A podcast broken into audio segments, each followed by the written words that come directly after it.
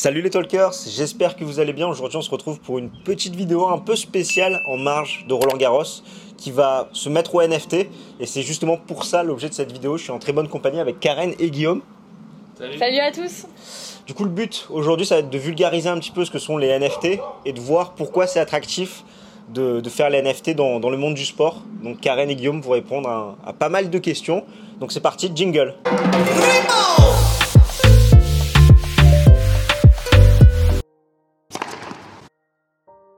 Eh ben, salut à toutes et tous. Du coup, merci Constantin de nous inviter euh, sur ta chaîne. On est hyper contents et je crois que je suis encore plus contente parce que j'ai joué au tennis pendant des années. C'est vraiment le sport qui m'a le plus passionné. Je me souviens encore de la fois où Raphaël Nadal m'a fait la bise. Je pense que je l'oublierai jamais et justement, j'aurais bien aimé avoir un NFT ce jour-là. Euh, donc euh, Karen, moi je suis euh, donc CEO et cofondatrice avec Guillaume de Doors, qui est un cabinet de conseil un peu nouvelle génération puisqu'on est spécialisé dans le Web 3, donc tout ce qui touche aux crypto-monnaies, aux NFT, au métaverse, et on accompagne des acteurs traditionnels et notamment des acteurs du sport dans leur stratégie justement liée au Web 3. Et moi, bah, du coup, Guillaume, j'ai cofondé avec Karen, comme elle a dit, Doors, donc vraiment pour objectif d'accompagner les acteurs traditionnels vers ce mouvement, vers le, ce qu'on appelle le Web 3, donc euh, comme elle dit, les NFT, et dont les NFT font, font une grande partie. Et euh, du coup, euh, c'est vrai qu'on va en parler juste après, mais le sport, c'est un super, un super terreau pour les NFT, justement pour engager des communautés, dans utiliser la technologie en fait pour engager des communautés, notamment dans, dans le sport.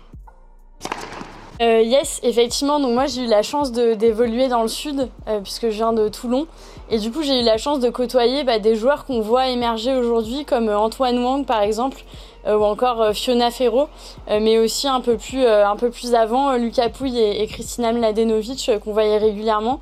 Euh, donc euh, j'ai joué au tennis euh, bah, pour le loisir, mais surtout en compétition. Et j'ai eu la chance d'évoluer aussi au sein de la Ligue Côte d'Azur. Et après une blessure, du coup, j'ai arrêté en tout cas les compétitions, mais j'ai jamais arrêté le tennis. C'est vraiment un sport qui me passionne et qui continue de me passionner aujourd'hui. Du coup, peut-être juste avant de parler des NFT en détail, on, refait rapidement un petit historique, puisque le cas d'usage que vous connaissez sans doute tous, c'est les crypto-monnaies. Euh, et notamment Bitcoin. Donc quand on parle de NFT, en fait, c'est basé sur la technologie blockchain qui est la même technologie utilisée pour les crypto-monnaies. Et du coup, euh, les crypto-monnaies, vous voyez euh, globalement ce que c'est. Hein. donc c'est tout ce qui va être Bitcoin, Ethereum, Solana et d'autres qui permettent de s'échanger de pair à pair sans organe central, donc sans banque. Et si on regarde maintenant du côté des NFT, c'est ce qu'on appelle un actif unique, un actif numérique unique. On l'a connu d'abord dans le monde de l'art. Vous avez sans doute vu euh, passer il y a un an de ça, en mars 2021, euh, Beeple, qui a vendu une œuvre d'art euh, à 69 millions de dollars. Et donc dans le monde de l'art, c'était assez facile à comprendre parce que c'est vraiment la notion de propriété numérique. C'est le fait de pouvoir avoir une œuvre unique qui a un certificat de propriété et qui, pour être revendue, doit obligatoirement revendre son certificat de propriété. Et donc maintenant, si on va dans le monde du sport, et Guillaume va vous l'expliquer plus en détail, on voit que finalement les NFT vont pouvoir être des représentations de plein de choses. Euh, des cartes de joueurs, on a vu le lancement de Sorar par exemple dans le monde de foot. Ça peut être des points de fidélité, ça peut être des NFT de moments comme dans le Super Bowl, mais ça peut être plein d'autres choses liées au gaming euh, ou au métaverse par exemple. Ouais, et peut-être juste du coup pour euh, continuer dans le sens, c'est essayer de donner une définition vraiment claire en fait et donner quelque chose de concret. Moi, ce qui m'a marqué en fait dans le NFT, je pense que c'est la question qu'il faut se poser quand on se dit au final, c'est quoi un NFT La question, c'est est-ce que vous détenez, en fait, un, est-ce que tu détiens un objet dans le monde euh, numérique, en fait? Et ça, en fait, quand tu te poses la question, tu te rends compte que avant les NFT, en fait, tu n'étais jamais propriétaire euh, d'un objet dans le monde numérique. Donc, euh, je sais pas, ça peut être bête, mais aujourd'hui, dans le monde physique, bah, tu es propriétaire d'un téléphone, tu peux être propriétaire d'une maison, tu peux être propriétaire d'une voiture, tu peux être propriétaire de, de plein de choses, d'une chaise, de n'importe quoi. Et euh, en fait, le NFT permet d'être vraiment propriétaire d'un objet dans le monde numérique.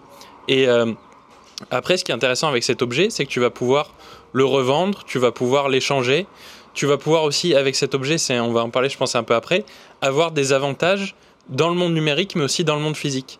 Donc en fait, il faut vraiment se dire que euh, le truc révolutionnaire, c'est vraiment la propriété. Le truc révolutionnaire, c'est vraiment le côté euh, de, détenir un objet numérique. Et c'est ça qui fait la, qui fait la différence. Et euh, c'est vrai, bah, au, final, aujourd'hui, il y a des premières personnes qui sont propriétaires d'objets numériques, et demain, ce sera sûrement quelque chose de normal en fait d'être propriétaire d'objets numériques qui donnent des avantages et qui donnent certains accès aussi dans le monde réel. Euh, oui, complètement. Alors c'est vrai que c'est intéressant parce que nous, on le voit avec la, boîte qu'on a créée, mais le, monde du sport, c'est quand même euh, un des secteurs dans lesquels euh, il y a le plus de promesses et il y a le plus de cas d'usage aussi aujourd'hui. On a le sport, le luxe et le divertissement hein, globalement.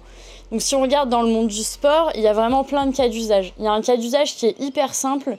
C'est le cas d'usage qui a été développé par Sorar dans le monde du foot et qui a été repris depuis dans plein d'univers c'est euh, la carte euh, digitale de joueurs. Donc en gros, c'est réinventer le modèle un peu Panini de l'époque qu'on connaît tous. Hein. On ouvrait notre petit paquet et on découvrait euh, la carte qu'on avait.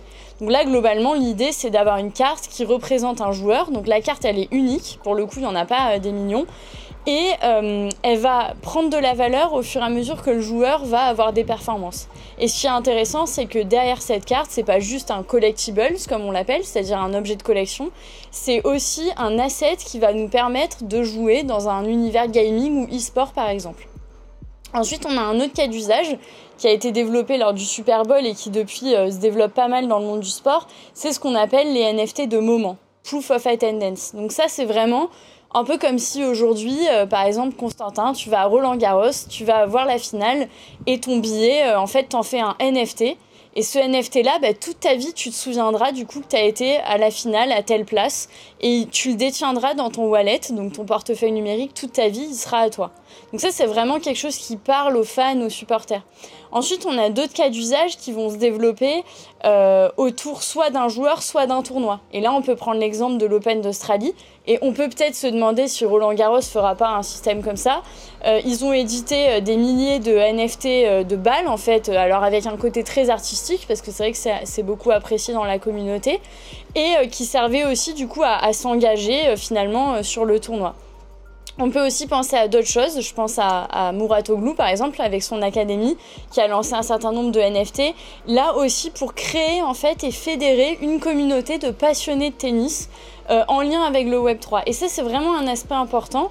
Qu'est-ce qui change avec le Web 3 par rapport au Web tel qu'on le connaît aujourd'hui? C'est vraiment l'aspect communautaire et, comme disait Guillaume, propriétaire. C'est vraiment faire partie un peu d'un même, euh, même groupe, d'un même lien. Et je pense que vous tous qui êtes fans et supporters de tennis, vous le comprenez. Euh, et pouvoir euh, voilà, avoir des avantages exclusifs, par exemple, se dire si je détiens tel NFT par exemple à Roland Garros, j'aurai accès au vestiaire des joueurs, j'aurai accès à une soirée premium avec un dîner avec l'équipe de France. Et donc c'est tous ces avantages-là qu'on va appeler des utilités qu'on va aussi pouvoir mettre derrière les NFT. Peut-être Guillaume, tu as plus d'idées aussi. Ouais, non, mais c'est vrai que au final, les, NFT, euh, comme tu disais tout à, l'heure, euh, ça c'est ça a explosé dans le monde de l'art et où en fait, euh, bah, notamment à travers Beeple qui a fait une œuvre qui a été vendue à 69 millions de dollars, qui était en fait le, premier NFT qui a au final, je pense, popularisé le terme. Après, il y a eu aussi des, séries très connues comme Bored Ape Club ou euh, CryptoPunks, qui sont les deux séries phares dans l'univers crypto NFT. Et en fait, l'objectif de ces séries-là, c'est euh, bon, aujourd'hui, en fait, les prix de ces NFT atteint des sommes folles parce qu'ils sont limités à 10 000 unités. Et euh, en fait, le, le, le, coût pour acheter un NFT, en fait, c'est le, le, coût pour devenir propriétaire et intégrer une communauté. En fait, c'est vrai que euh, on a été habitué avec les GAFA à avoir des, au final, des communautés très, euh, très, très nombreuses. Là, les NFT sont un moyen aussi de, de se refocaliser sur des communautés plus petites, avec aussi plus d'avantages. Et je pense que dans le sport, c'est vraiment un point hyper important, c'est le côté, euh, en fait, redonner la possibilité à des clubs ou à des athlètes ou à des ligues de recréer un lien fort euh, avec en fait les personnes qui les suivent vraiment et euh, ne plus passer par des liens que sont euh, Facebook, Instagram, enfin les liens classiques en fait et faire un lien direct. Et au final, le, moyen de faire ça, le NFT, c'est un, un moyen parfait pour faire ça en fait. Créer un lien direct. Et peut-être juste pour vous illustrer dans un autre sport, j'imagine que en tant que fan de tennis, vous aimez aussi d'autres sports. Nous, on accompagne un très gros club de rugby, le Rugby Club Toulonnais, par exemple, ils réfléchissent à, mettre des NFT, mais aussi des fan tokens, donc globalement des crypto-monnaies du club, pour engager les supporters, pour leur permettre aussi d'avoir un droit de gouvernance au sein du club. Et donc là, on voit vraiment l'intérêt que ça peut apporter, c'est de dépasser la frontière d'être juste spectateur, on devient supporter, mais supporter intégré dans les décisions du club. On va pouvoir influencer les décisions du club. Donc on peut vraiment faire partie de l'histoire d'un club. Et ça, c'est vraiment des cas d'usage qui peuvent se répliquer dans le tennis. Ouais, bah, euh, au final, Sorar, euh, comme, euh, comme tu disais, Karen, c'est la réinvention en fait des, cartes Panini dans le monde digital. Et avec vraiment l'intérêt d'utiliser le NFT pour dire que en fait, la carte, elle va être limitée en termes d'édition. Et ça, c'était, ça, c'est quelque chose parce que souvent on peut se poser la question aussi de dire, ouais, mais en fait là, ce que vous me racontez, on pourrait le faire sans blockchain, sans NFT. Et en fait, là où la blockchain elle apporte de l'intérêt, c'est justement le fait de limiter et de créer des actifs numériques qui vont véritablement être uniques ou en tout cas édités en édition limitée. Donc c'est ça que permet la blockchain et c'est pour ça que Sorar bah, utilise la blockchain et pas une autre technologie. Et euh, donc ça c'est sur le côté Sorar. Et après sur le côté euh, métaverse, en fait, le métaverse, c'est un concept aujourd'hui euh, qui fait pas mal, qui a un buzzword en fait, et qui est un peu compliqué à, définir exactement. Mais euh, le métaverse, c'est euh, le potentiel en fait de pouvoir utiliser ces NFT dans un ou plusieurs mondes virtuels qui vont apporter notamment aujourd'hui beaucoup de gamification. Et en fait, c'est le fait de se dire qu'aujourd'hui, on est détenteur de NFT, on les détient, on peut avoir des avantages, et un des avantages, ça va être de pouvoir les utiliser dans, ces mondes-là, dans ces, mondes qu'on appelle métaverse. Et euh, aujourd'hui, il y en a des très connus qui s'appellent Sandbox, Decentraland, qui sont eux-mêmes basés sur la technologie blockchain. Donc on voit aussi que la technologie blockchain, elle apporte un, un socle technologique qui va permettre de développer les NFT, les métaverses, et euh, demain, pourquoi pas d'autres usages qu'on n'imagine pas encore aujourd'hui. quoi. Bah, la blockchain, en fait, c'est tout simplement un, grand, un grand livre de compte, en fait, où on va euh, venir ancrer des euh, transactions. Et euh, l'ensemble des transactions du réseau, elles sont, une fois qu'elles sont notées dans ce grand livre, bah, on peut plus les effacer. Donc, en fait, quand on dit c'est vraiment euh, faut se dire donner une image que quand le NFT il est émis sur la blockchain, il est euh, marqué dans le marbre et on pourra pas euh, on pourra pas le supprimer. Donc c'est pour ça aussi le côté où quand on est propriétaire d'un NFT, on est vraiment propriétaire d'un comme d'un objet en fait qu'on pourrait pas détruire ou voilà en fait c'est sur le c'est sur le long terme. Et la blockchain aussi, il y a un aspect important, c'est que c'est décentralisé, contrairement aux technologies et aujourd'hui à l'internet centralisé avec notamment les Gafa et d'autres sociétés. Euh, là, l'objectif, c'est vraiment de recréer un monde décentralisé où euh, chacun a une place importante à jouer. Et euh, notamment, vous avez entendu parler sûrement des, du, du, minage sur la blockchain qui est décentralisé. Et en fait, aujourd'hui, si chacun peut télécharger un bout de la blockchain et le faire marcher sur son ordinateur pour être partie prenante en fait du réseau et recréer un réseau où en fait les gens se font confiance non plus à travers des euh, des acteurs tiers, mais grâce à la, technologie qui va être au milieu. Alors, euh, effectivement, comme on disait tout à l'heure, le, monde du sport euh, a été quand même un des premiers secteurs à vraiment finalement se lancer et même révéler en fait le cas d'usage du NFT. Pour plusieurs raisons. La première, c'est parce que finalement, les attributs qu'on disait du NFT collent plutôt bien au monde du sport. Euh, ils vont permettre pour des clubs ou des joueurs de diversifier et d'étendre leur base de fans, ce qui est quand même globalement un enjeu euh, assez important euh, pour eux. Donc à la fois diversifier parce qu'ils vont aller toucher en fait des générations plus jeunes, euh, des publics qui se seraient peut-être pas forcément intéressés au sport, mais qui viennent du monde crypto et qui du coup par l'investissement, par le collectibles, vont vouloir s'investir dans le monde du sport.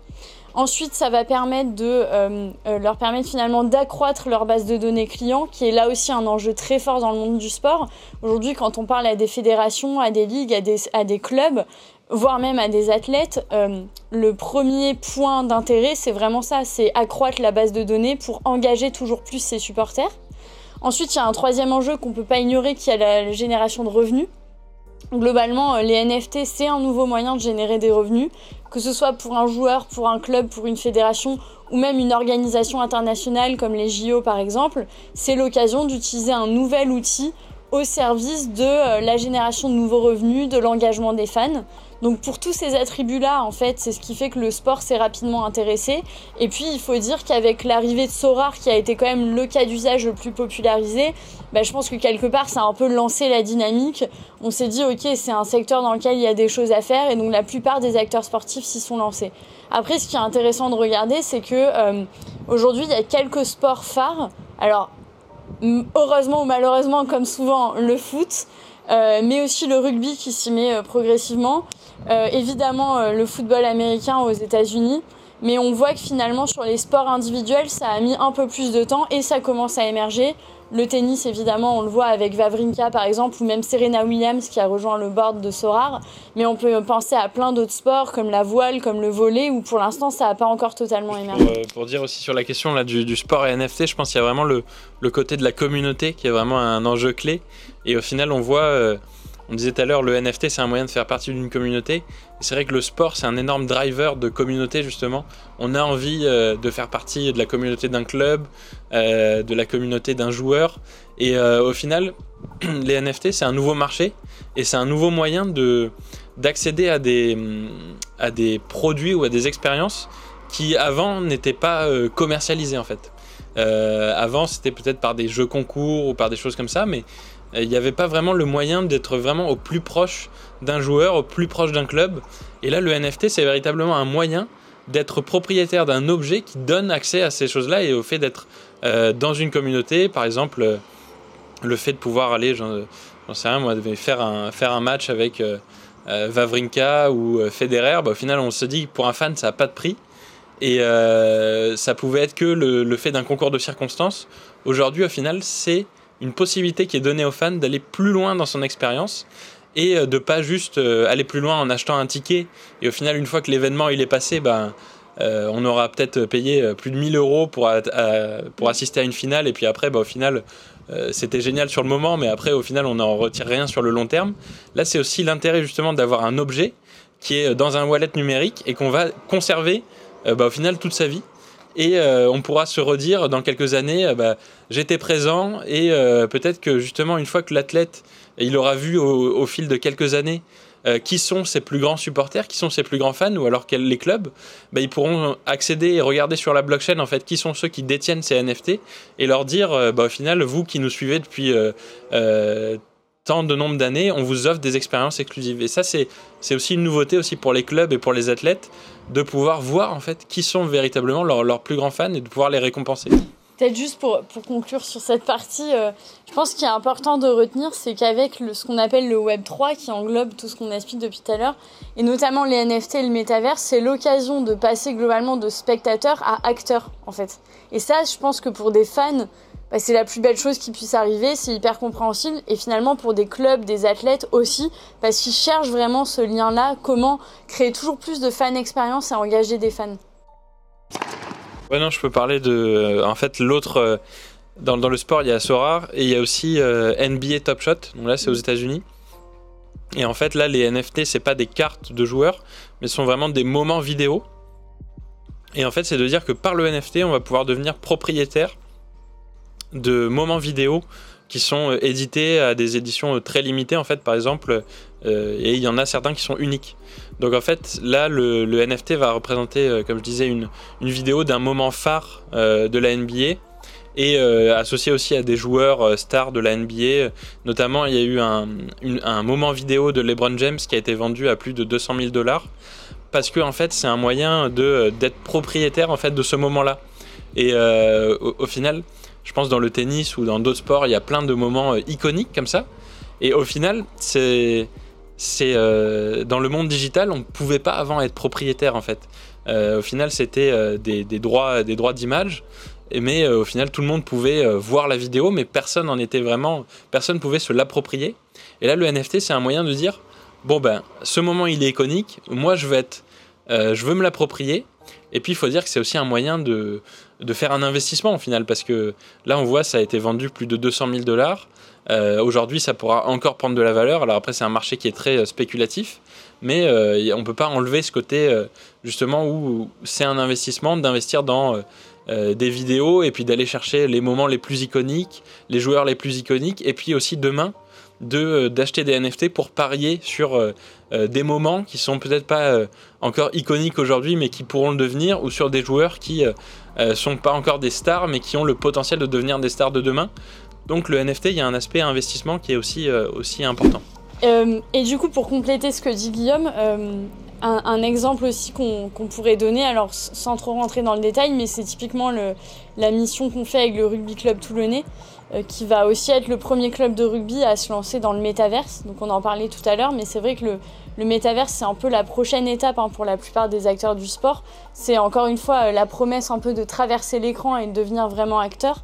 Et là, ce qui est intéressant, c'est le fait de pouvoir détenir en fait euh, des NFT qui peuvent être soit des cartes de joueurs, soit des accessoires, peu importe, qui vont permettre après, par exemple, d'aller composer une équipe sur mesure. Par exemple, on pourrait imaginer le 15 de légende et pouvoir faire jouer ces joueurs euh, dont on est entre guillemets propriétaire par le biais des NFT sur un format qui existerait peut-être jamais. Euh, ou bien faire faire des drops par exemple. donc ça c'est vraiment des expériences exclusives pour des fans qui peuvent apporter vraiment de la valeur ajoutée. Alors c'est vrai que juste avant de, faire cet épisode, on y réfléchissait ensemble. En fait, nous, on a plein d'idées hein, sur euh, euh, globalement ce qu'on pourrait faire dans le tennis. Comme je le disais tout à l'heure, c'est vrai que c'est un sport dans lequel ça s'est pas encore beaucoup développé, même s'il y a eu, pour le coup, et faut faut le souligner, euh, des très beaux cas d'usage. Typiquement, l'Open d'Australie, c'est un cas d'usage réussi, parce que ce qu'on n'a pas dit depuis tout à l'heure, c'est qu'il y a quand même aussi des cas d'usage qui réussissent pas, hein, forcément, dans beaucoup de clubs à travers le monde ou beaucoup de tournois. Euh, donc je pense qu'une première chose qui est intéressante et on peut se demander justement ce que voudra faire Roland Garros cette année, c'est le fait que euh, dans les tournois du Grand Chelem, ils se saisissent de ce nouveau moyen, les NFT, voire même le métaverse, pour recréer une expérience pour les spectateurs et pour les fans. Donc là, l'exemple de l'Open d'Australie, c'était euh, en fait d'avoir des petits espaces quadrillés qui correspondaient à des morceaux du terrain. Mais on peut très bien imaginer demain euh, par exemple, si on prend un tournoi comme Wimbledon qui est très compliqué d'accès, on peut très bien imaginer qu'il y ait une vente exceptionnelle de NFT qui permette justement d'accéder au tournoi, ce qui serait euh, complètement révolutionnaire parce que jusqu'à aujourd'hui, c'était euh, sur des listes dédiées avec des invitations exclusives. On peut aussi imaginer, si on prend l'exemple de Roland Garros, que euh, certains NFT nous donnent par exemple accès euh, aux tribunes présidentielles, à des loges, voire même à des expériences par exemple avec les joueurs au moment de la préparation, euh, avec les préparateurs physiques, au sein du restaurant avec les joueurs. On peut imaginer plein d'expériences comme ça. Ensuite, ce qui est important de regarder dans le cas du tennis, c'est que c'est un sport individuel, mais euh, on a quand même beaucoup de compétitions. Si on prend par exemple l'équipe de France avec la Coupe Davis, où euh, il y a vraiment un esprit collectif fort. Et donc là aussi, on pourrait très bien imaginer euh, une collection NFT exclusive de l'ensemble de l'équipe de France, avec pourquoi pas des expériences de gaming pour demain recréer des matchs en exclusivité dans le métaverse, engager des joueurs de légende en composant son équipe favorite et en pariant finalement comme une expérience gaming sur bah, qui va gagner le set, euh, etc. Euh, on peut aussi du coup le voir plutôt du point de vue du joueur. Et pour le joueur, on le voit avec Stan Wawrinka hein, qui a non seulement fait des NFT, mais aussi un jeu, hein, Ballman Project, qui a vocation à aller dans le métaverse. Et donc pour un joueur, on peut voir deux cas d'usage. On a le joueur déjà connu qui a vraiment envie de d'être au plus près en fait de sa fanbase et d'engager euh, ses supporters. Mais on peut aussi penser à des joueurs euh, moins connus qui sont justement en train de monter. Donc là, je peux reprendre l'exemple de Antoine Wang, où on peut très bien se dire que si demain Antoine fait des NFT, il y a aussi quelque part l'intérêt pour nous en tant que fans ou supporters de parier sur lui, de parier sur sa carrière et de se dire que si on achète aujourd'hui son NFT et que demain il réussit particulièrement bien, ben on sera assez fier d'avoir sa carte de joueur ou d'avoir eu des expériences exclusives. c'est vrai, juste pour revenir sur euh, dans le tennis, enfin, je pense que tu as dit l'Open d'Australie, c'est vraiment un best case. Nous, on, on a regardé de, près et en fait, c'est c'est plus de. Il y a eu. Euh, alors, j'ai plus le chiffre exact, mais c'était euh, environ 6500 NFT qui ont été édités et qui représentaient des, des, balles de tennis. Et en fait, chaque balle de tennis avait un, un visuel en fait unique et euh, ils sont allés assez loin, euh, l'Open Australie, puisqu'ils ont demandé à des artistes de faire les designs en fait de ces balles de tennis qui, qui en fait sont la représentation du NFT. Et en fait, ce qui est intéressant, parce que dans, le NFT, il y a un côté artistique aussi, c'est le monde de l'art a été très euh, précurseur sur les NFT, donc il y, a, un côté où on veut être propriétaire d'un objet qu'on serait aussi content, pourquoi pas, de, mettre en valeur, même, euh, j'en sais rien, chez soi, sur un cadre numérique. Donc il y a le côté artistique qui est important, l'Open Australia l'a fait, et il y a un côté hyper important aussi, c'est l'utilité. Et après, ça, Karen l'a dit, c'est ils étaient allés très loin dans l'utilité sur le fait de en fait, euh, chaque balle était associée à, une partie du terrain et en fait, euh, en fonction des points gagnants qui étaient joués, eh ben, les propriétaires de NFT pouvaient avoir l'occasion après de recevoir en physique euh, les véritables balles du tournoi associées aux points gagnants qui ont été marqués lors du tournoi. Donc on voit qu'en termes d'utilité, on peut aller vraiment très loin et c'est aussi c'est aussi ça qui est intéressant pour les marques dans le sport et euh, dans d'autres secteurs, d'utiliser les NFT pour innover et réinventer le lien qu'ils ont avec leur communauté. Et l'Open d'Australie a super bien fait ça en allant loin dans le côté euh, euh, artistique et gamification. Et du coup, on peut justement, on va regarder Roland Garros pour se dire est-ce qu'ils sont allés aussi loin ou est-ce qu'ils ont fait quelque chose qui est plus déjà éprouvé dans le monde technologie NFT ou pas. Donc ça va être super intéressant de, suivre ça. En tout cas, c'est passionnant de voir qu'en France, euh, on, se met de plus en plus sur, sur ce sujet-là. Euh, oui, alors effectivement, Sky is the limit. Hein, globalement, je pense que enfin nous, ce qui nous passionne et ce qui nous a décidé aussi à monter notre notre boîte de conseils là-dedans, c'est que euh, globalement, je pense qu'on connaît peut-être que 1% de ce qu'on pourra faire demain. Donc il y a 99% qu'on n'imagine sans doute pas encore aujourd'hui en termes d'usage. C'est ça qui est intéressant.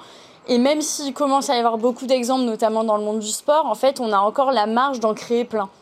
Donc ça, c'est la première chose. Ensuite, nous, en fait, comment on accompagne nos clients, donc que ce soit dans le monde du sport ou, ailleurs, hein, on les accompagne vraiment de A à Z. Donc vraiment de la réflexion très amont, voire même on démarre même par de l'acculturation, parce que vous l'avez compris, euh, bah, c'est un phénomène qui n'est pas toujours très bien compris. Et je pense que euh, pour un club, pour un athlète, pour une ligue, pour une fédé, avant même d'imaginer des cas d'usage, faut déjà avoir bien compris le sujet, euh, avoir fait un peu d'idéation sur euh, qu'est-ce qu'on pourrait faire chez nous. Ensuite, on, leur, on les accompagne dans une réflexion stratégique. Encore une fois, euh, comme on le disait tout à l'heure, pour nous, le Web 3 et les NFT particulièrement, c'est pas une finalité, c'est un moyen de globalement remplir une stratégie de fan expérience par exemple. Et donc c'est important de réfléchir à la stratégie Web 3 mais au sein de leur stratégie globale. C'est là où on va se poser la question, est-ce que l'enjeu c'est plutôt d'innover? Est-ce que c'est de générer du revenu? Est-ce que c'est de rajeunir sa fanbase? Donc c'est toutes les questions qu'on va se poser. Ensuite, c'est quel acteur on veut être, quel positionnement on veut avoir? Est-ce qu'on veut juste lancer quelques collections? Ou est-ce qu'on veut vraiment en faire euh, presque un, une business unit euh, dédiée? On le voit par exemple dans le monde du luxe ou même pour certaines marques de sport hein, comme Adidas, c'est devenu vraiment une verticale euh, business. Donc on peut très bien se dire que dans le monde du sport, ça pourrait aussi arriver. Et ensuite, on va les aider à identifier tout ce qui va entourer finalement le projet euh, Web3 ou NFT. Donc quelles cibles ils vont vouloir toucher, quel modèle économique ils vont mettre derrière. Et quand on parle de modèle économique, c'est euh, quelle blockchain ils vont choisir, parce qu'il y a plein de caractéristiques, euh, quel modèle économique, quelle utilité on va mettre derrière, tout ce qu'on disait, est-ce qu'on donne accès à ci, à ça aux fans, Ensuite, on va les aider à réfléchir aussi bah, au prix, à quel prix on le vend, qu'est-ce que ça euh, permet euh, comme, euh, comme utilité derrière. Et puis ensuite, on va les aider à réfléchir à comment on va rassembler toute la communauté. Parce qu'aujourd'hui, il y a trois facteurs clés de succès pour qu'un projet NFT marche. Il y a non seulement le choix technologique, parce qu'il va aussi préfigurer demain de l'utilisation dans les métaverses. Je ne vais pas rentrer dans le détail, mais globalement, toutes les blockchains ne vont pas sur tous les métaverses aujourd'hui. Il y a euh, l'aspect artistique, comme disait Guillaume. Aujourd'hui, le NFT, même dans le monde du sport, il faut quand même qu'il soit beau. Globalement, euh, il y a un attrait euh, artistique. Et puis la troisième chose, c'est l'utilité et la communauté. En fait, sans communauté, il n'y a pas de NFT et inversement. Et donc, il y a vraiment un gros effort à faire pour engager non seulement sa communauté existante, mais aussi aller chercher toutes les cibles qu'on s'est données pour objectif. Et donc, on va utiliser des réseaux sociaux type Discord, euh, ou autre. Et donc une fois qu'on les a accompagnés sur toute cette réflexion, bah là on choisit le bon acteur euh, technologique et le bon acteur euh, pour la partie créa. On lance le projet et puis ensuite on les aide à, suivre ce projet. Tu as tout dit là-dessus et puis nous, on, on, pour répondre à ta question, on, on travaille avec eux pour déjà regarder et faire vraiment étape par étape et se dire que voilà c'est pas euh, c'est vraiment quelque chose qu'on doit faire de manière progressive avec des tests sur des cas d'usage NFT qui sont déjà éprouvés pour euh, voir euh, déjà comment, comment ça prend, se tester aussi en interne dans les équipes. Et une deuxième étape après, c'est vraiment d'aller au-delà en fait de ce qui s'est déjà fait pour vraiment être un acteur innovant et se dire, voilà, en fait, on est sur un, quelque chose de nouveau, un nouveau marché. L'idée, justement, enfin, pour prendre l'exemple du métaverse, l'idée, typiquement, c'est pas de recréer dans le métaverse qu'on a dans le monde réel. Il faut, il faut vraiment penser, enfin, c'est bête, mais il faut vraiment s'ouvrir et penser différemment pour créer vraiment de l'innovation, une expérience où au final l'utilisateur il se dira bon ben en fait le métaverse c'est pas juste une coquille vide où euh, en fait ce que je fais dans la vie réelle je vais le faire dans le monde digital. Non non c'est euh, une expérience qui apporte de la valeur ajoutée par le NFT, par l'expérience de gamification et par tous les avantages qu'on va pouvoir avoir autour et au final euh, tirer parti de ce nouveau marché qui émerge aujourd'hui. Euh, ouais, alors c'est une bonne question. Je pense que la première chose, euh, ça rejoint le Web 3 euh, en général, hein, que ce soit les crypto-monnaies, les NFT ou le métaverse.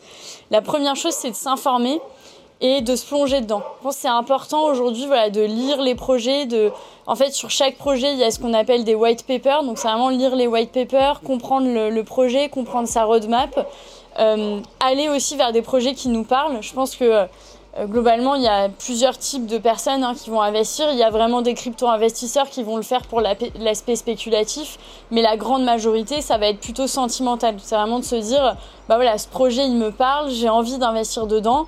Euh, un peu comme aujourd'hui, euh, je pense, en fonction des tournois où on veut aller et de ce qu'on ira acheter à la boutique, globalement, c'est à peu près pareil. C'est par rapport à l'appartenance qu'on va avoir et l'émotion que ça va dégager. Donc la première chose, c'est s'informer, lire et faire attention à tout ce qui circule sur les réseaux sociaux. Euh, globalement, il faut, euh, enfin, il faut pas écouter euh, tout ce qui se dit, tous les influenceurs, parce qu'il y a vraiment un, principe dans le monde crypto qui est ce qu'on appelle DIOR, Do Your Own Research. C'est vraiment faites vos propres recherches et allez-y en pleine conscience. Parce qu'en fait, c'est aussi un monde où il y a beaucoup de charlatans, beaucoup de spéculations. Et donc, ça vaut vraiment pas le coup de passer sa vie juste à écouter des gens. Donc, la première chose, c'est faire ses recherches, suivre les projets. Et quand on est passionné de sport, bah, c'est regarder dans son sport quels sont les projets qui se lancent. Et en l'occurrence, voilà, au sein du tennis, pour l'instant, c'est des projets qui ont plutôt bien marché. Euh, que ce soit le projet de Muratoglu, que ce soit euh, l'Open d'Australie, que ce soit Stan Wawrinka. Ah, ensuite, c'est d'aller sur des plateformes. Euh, Aujourd'hui, on a parlé de Soar, mais c'est pas la seule plateforme qui existe. Hein. Il y a Socios qui vend des fan tokens. Euh, il y a euh, d'autres types de plateformes comme Limpo, par exemple, euh, où beaucoup de joueurs se sont lancés dessus. Et puis ensuite, il y a bah, suivre les projets en tant que tels et investir au bon moment, ce qu'on est prêt à perdre, parce qu'encore une fois, ça reste un investissement, donc faut pas non plus y mettre toute sa vie dedans. Ouais, et puis peut-être très concrètement, en fait, sur le côté comment comment on fait, parce que c'est vrai, là, on, est dans un, c'est un écosystème où on utilise beaucoup de termes Web3, NFT, crypto. C'est parfois compliqué quand on n'y connaît rien et qu'on veut se plonger. Et euh, du coup, il faut dire qu'en fait, au final, les NFT, euh, ça reste sur Internet. Hein. donc, il n'y a pas de, a pas de barrière énorme à l'entrée. En fait, la seule différence principale, et on en revient au, concept de propriété numérique, la seule différence, en fait, quand vous allez avoir un NFT, c'est que vous allez détenir sur un wallet un wallet numérique, donc en fait un portefeuille numérique qui va vous permettre d'être véritablement propriétaire et après de regarder quel NFT vous avez, euh, vous êtes en possession. Et euh, du coup, ben, une des premières étapes, c'est d'aller, euh, comme disait Karen, sur des plateformes et de voir si cette plateforme, parce que les plateformes le font de plus en plus, vous aide à créer des portefeuilles numériques facilement. Donc, soit vous pouvez créer des, des portefeuilles via ces plateformes, soit vous pouvez les créer par vous-même en fait. Typiquement sur Ethereum, le wallet le plus répandu aujourd'hui c'est MetaMask mais vous avez d'autres technologies comme Tezos où vous pouvez créer votre portefeuille sur Tezos. Donc en fait, il faut se dire que voilà, chaque technologie blockchain a quand même son portefeuille globalement aujourd'hui. Donc euh, voilà, peut-être une des premières étapes, ça peut être de télécharger un MetaMask ou euh, sur Tezos télécharger un wallet Temple par exemple. Et une fois que vous avez ce wallet là, vous allez pouvoir collectionner vos NFT et les acheter et les, les stocker dedans. En fait, c'est, je pense que c'est la, c'est la première étape. Et après, c'est aussi la différence, en fait, parce que on parle de Web 3 aujourd'hui. Et la différence entre le Web 1, Web 2, Web 3, c'est que aussi on parle de. En fait, le Web 2, vous n'étiez pas propriétaire et quand vous vous connectez, quand vous vous connectez sur un site, en fait, vous vous connectez souvent par Google, par Facebook, par euh, tout ça, qui détient vos données. Là, l'objectif, c'est de renverser un peu la donne et euh, d'avoir un, un, wallet qui euh, va détenir vos objets numériques et euh, vous, pourriez vous pouvez notamment demain vous connecter sur Sorar en connectant votre wallet MetaMask sans vous connecter par, euh, par un système type Google. Même si aujourd'hui on est dans un monde, je dirais, web 2.5, parce que les deux coexistent encore. Donc, mais euh, le virage est en train de se faire, donc est, est vraiment autour de, de cet objet qui est le, le wallet alors effectivement, euh, on parlait de MetaMask, d'ailleurs c'est pas le seul, hein. il y a plein plein de portefeuilles qui existent. Globalement, comme disait Guillaume, aujourd'hui quand on se connectait pour avoir des services euh, gratuits, on va dire, sur Internet, il bah, fallait mettre un login et un mot de passe. Euh, là, en fait, dans le Web 3, comme on le dit, on passe plus par ce type de plateforme. Notre identité numérique, elle devient portée par un wallet qui est un portefeuille numérique. Un peu de la même manière que vous baladez avec votre portefeuille dans lequel vous avez votre carte d'identité, vos cartes bleues, bah, aujourd'hui, pour accéder à des crypto-monnaies, des NFT et aller dans le métaverse, il suffit d'avoir un wallet et MetaMask en fait partie. Donc en fait, globalement, c'est une application hein, qui est aussi disponible euh, sur un ordinateur, mais aussi sur un, téléphone, sur lequel vous allez rentrer vos informations. Vous allez avoir un code unique avec une phrase à ne jamais oublier, ne jamais oublier, notez-la bien, et qui vous permettra à chaque fois de vous connecter avec votre propre ID sans jamais être sur une plateforme. Et c'est un peu le point de départ pour après aller investir euh, voilà, dans des NFT euh, ou autres. Et globalement, la majorité des plateformes qui se lancent, comme disait Guillaume, euh, Sorar, mais aussi d'autres, vont se baser là-dessus. Mais pour garantir aussi plus d'accessibilité et plus de démocratisation, il y en a de plus en plus qui permettent aussi, par exemple, d'acheter en euros ou en dollars et pas forcément que en crypto, pour permettre aussi voilà, de permettre au plus grand nombre d'y accéder. Et du coup, sur ta deuxième question, c'est un vrai sujet. Euh, c'est vrai que ça, enfin, il y a eu tellement de, hype autour des crypto-milliardaires, autour de l'œuvre de Beeple vendue très cher qu'on s'est dit que c'était un milieu un peu intouchable. En fait, c'est pas forcément le cas. Ça l'est euh, dans certains cas. Hein. Par exemple, la collection Board Ape Yacht Club, euh, c'est des milliers, voire des millions d'euros globalement. Mais aujourd'hui, justement, dans le monde du sport, un des enjeux, c'est de permettre au plus grand nombre d'y accéder. Donc je vais vous donner deux exemples. Si on prend les fan tokens par exemple qui sont euh, faits par Socios, euh, bah, aujourd'hui quand ils sortent un fan token d'un club, en général le prix c'est 2 euros. Donc on voit que c'est plutôt accessible, c'est même euh, finalement plutôt assez simple d'aller investir. Et c'est déjà un premier pas. Quand on prend les NFT, ce qu'on voit aussi dans les best cases, nous on étudie pas mal ce qui a marché, ce qui n'a pas marché, c'est que ça marche pas si on met des prix qui sont trop élevés et qu'on met que des prix chers. Ce qui marche bien, c'est d'avoir une fourchette assez large avec un, début euh, peut-être entre 20, 50 et 100 euros. Et après, évidemment, des cartes qui peuvent monter beaucoup plus cher. Mais ce qui est important de retenir, c'est que globalement, il n'y a pas besoin d'être très riche pour investir. Par contre, ce qui est intéressant, c'est qu'il y a deux marchés. Il y a le premier marché sur lequel vous allez investir. Et ensuite, il y a ce qu'on appelle le second marché. Et c'est là où, en fait, Sorar, par exemple, euh, fait euh, des prix qui montent en flèche c'est parce que tout simplement, par exemple, vous investissez dans une carte de joueur, même un joueur de tennis, vous l'investissez 25 euros. Si le joueur il fait que gagner, il gagne tous les grands chelems, peut-être que demain, la carte, vous allez pouvoir la revendre 1000 euros. Et donc c'est comme ça aussi que les prix peuvent augmenter parce que bah, forcément, à chaque fois que vous allez revendre, si les performances sont au rendez-vous, la carte va pouvoir monter. Donc en résumé, c'est assez accessible. Ça dépend des collections, mais le vrai enjeu aujourd'hui pour les acteurs du sport, c'est quand même de le rendre accessible. Peut-être pour, répondre sur la, deuxième question, sur la partie au final, comment on fait pour euh, se lancer, accéder Et euh, alors oui, je pense qu'il y, y, a un point important, c'est le côté où vraiment euh, les, ceux qui vont faire des NFT, ils vont vouloir récompenser leur communauté. Et il y a notamment un concept dans le monde des NFT qui s'appelle la whitelist, donc en fait la, euh, un peu, je crois, dans le tennis, il y a un truc de whitelist euh, pour les joueurs. Mais là, c'est en fait, c'est les, les gens qui vont être investis dans la communauté au début du projet. Et en fait, ils vont pouvoir se positionner en avance au moment où les NFT vont être vendus. Souvent, c'est des ventes qui sont très rapides. Hein. Euh, normalement, une collection NFT qui a été bien, bien réalisée, la vente, elle se fait en quelques heures ou voire, voire quelques minutes. Et du coup, vu qu'il y aura beaucoup de demandes, en fait, les gens qui seront investis au début pourront se positionner sur, en avance en fait, pour acheter les NFT et s'assurer d'en être propriétaire. Et en fait, il y a un phénomène où, vu que les NFT sont souvent, euh, enfin, tout le temps même, limités, euh, que ce soit 2000 unités, 5000 unités, 10 000 unités, le fait qu'il y ait beaucoup plus de demandes par rapport à l'offre qui est limitée va faire que dès, dès le début, en fait, dès, dès, la mise en vente du NFT, eh ben, si la collection elle a été encore une fois bien réalisée et qu'il y a beaucoup euh, d'engouement autour du projet, bah en fait, à partir du moment où on achète le NFT, sa valeur, elle peut faire x5, x10. Donc, en fait, les gens qui auront été euh, au début du projet, même s'ils achètent un NFT 100 euh, euros, s'il est mis en vente à ce prix-là, s'il y a beaucoup beaucoup de demandes, ben, on peut voir des prix qui vont monter à 1000, 2000 euros, voire plus pour des NFT. Donc c'est aussi ce côté investisseur et un petit peu joueur de poker qui fait le, le propriétaire du NFT. Donc il y a, cette partie-là, mais euh, c'est vrai que si on se positionne assez tôt, au final, euh, ça peut être, euh, ça peut être un, bon, moyen d'investir aussi.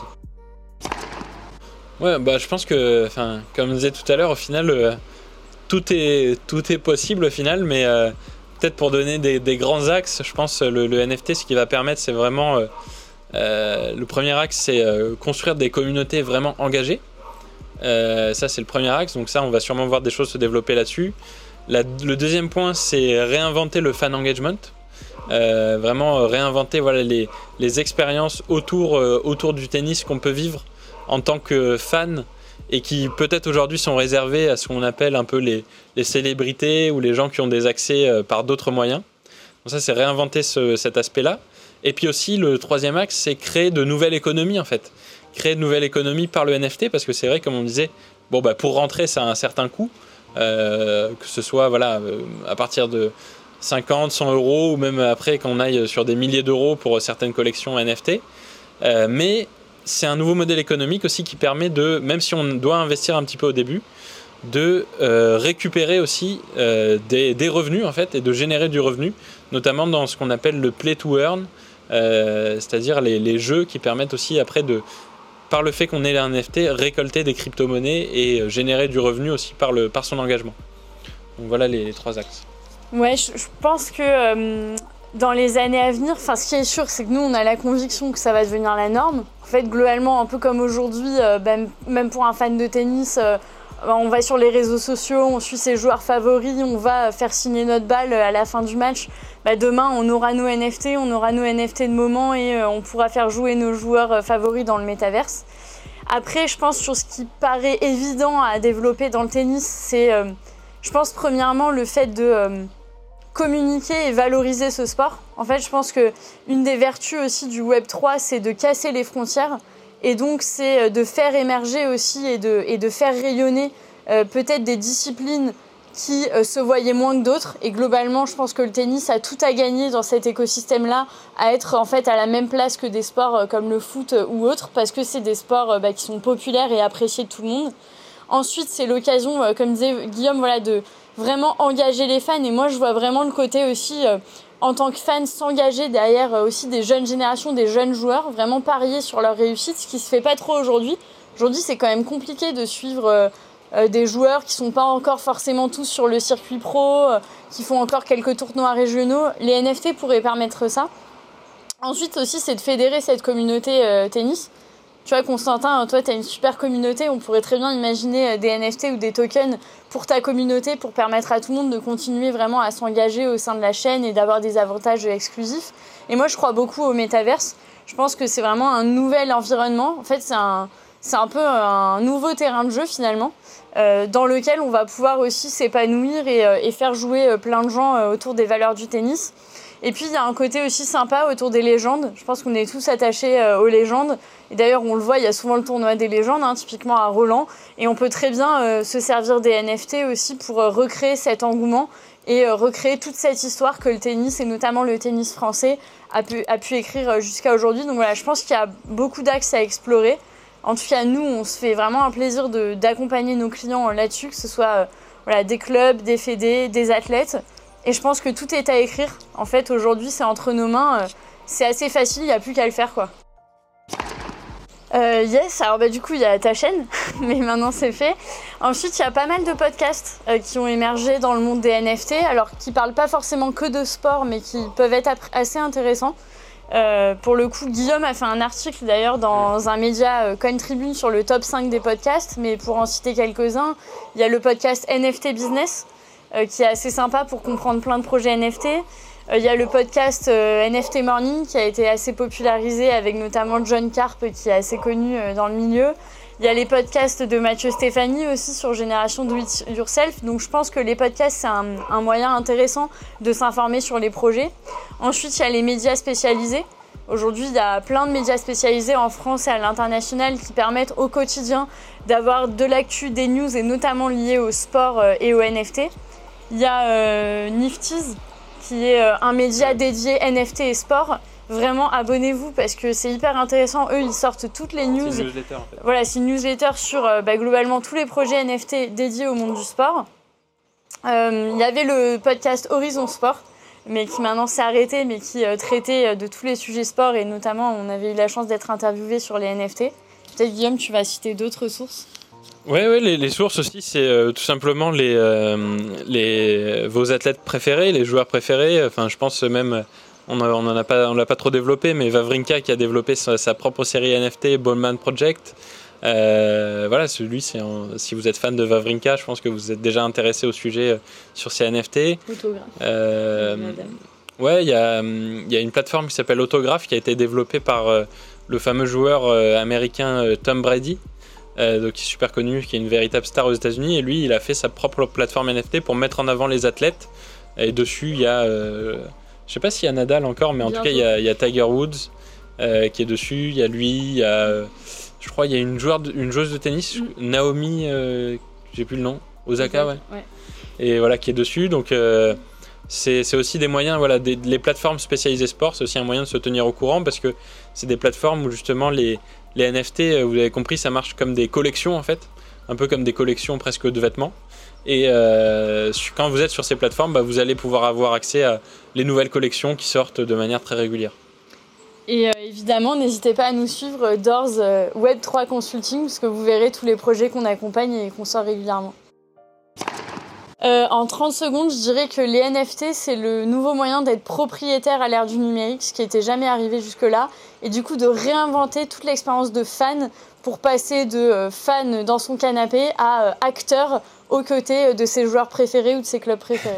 c'est vrai que c'est 30 secondes, c'est pas évident, mais je l'ai fait. Je dirais vraiment, j'aimais bien le truc de Sora, je crois, c'est Sora qui dit ça, c'est own, own your sport. Tu vois, c'est vraiment, c'est vraiment ça, être propriétaire de, son sport et être au contact, quoi, en fait, être au contact par le NFT au final. Et juste rapidement, là, sur les 30 secondes qui restent, le, côté où au final on dit souvent que la technologie NFT et le métaverse, euh, les gens en ont peur parce qu'on a l'impression que on met trop la technologie au cœur de notre, euh, vie. Au final, on le voit, enfin moi je le vois vraiment différemment comme au, final un moyen de recréer du lien et de remettre l'humain au cœur en fait. Et ça, on a peut-être du mal encore aujourd'hui à le comprendre, mais pour moi, c'est vraiment le message euh, que je veux faire passer aujourd'hui, c'est ça, c'est utiliser la techno pour recréer de la confiance, recréer du lien et euh, être vraiment euh, au, cœur, au cœur du sport et au contact des athlètes. Bon bah voilà, l'interview touche à sa fin. Je pense que vous en avez appris un petit peu plus sur les NFT, le monde du sport, pourquoi c'est attractif et pourquoi c'est l'avenir. N'hésitez pas dans, les commentaires à poser toutes vos questions. Karen et Guillaume se feront une grande joie d'y répondre. Et comme d'habitude, le petit pouce bleu, l'abonnement, ça fait plaisir. Et nous, on se retrouve très très vite, notamment pour parler de Roland Garros. D'ici là, portez-vous bien. Ciao, ciao tout le monde. Merci à tous.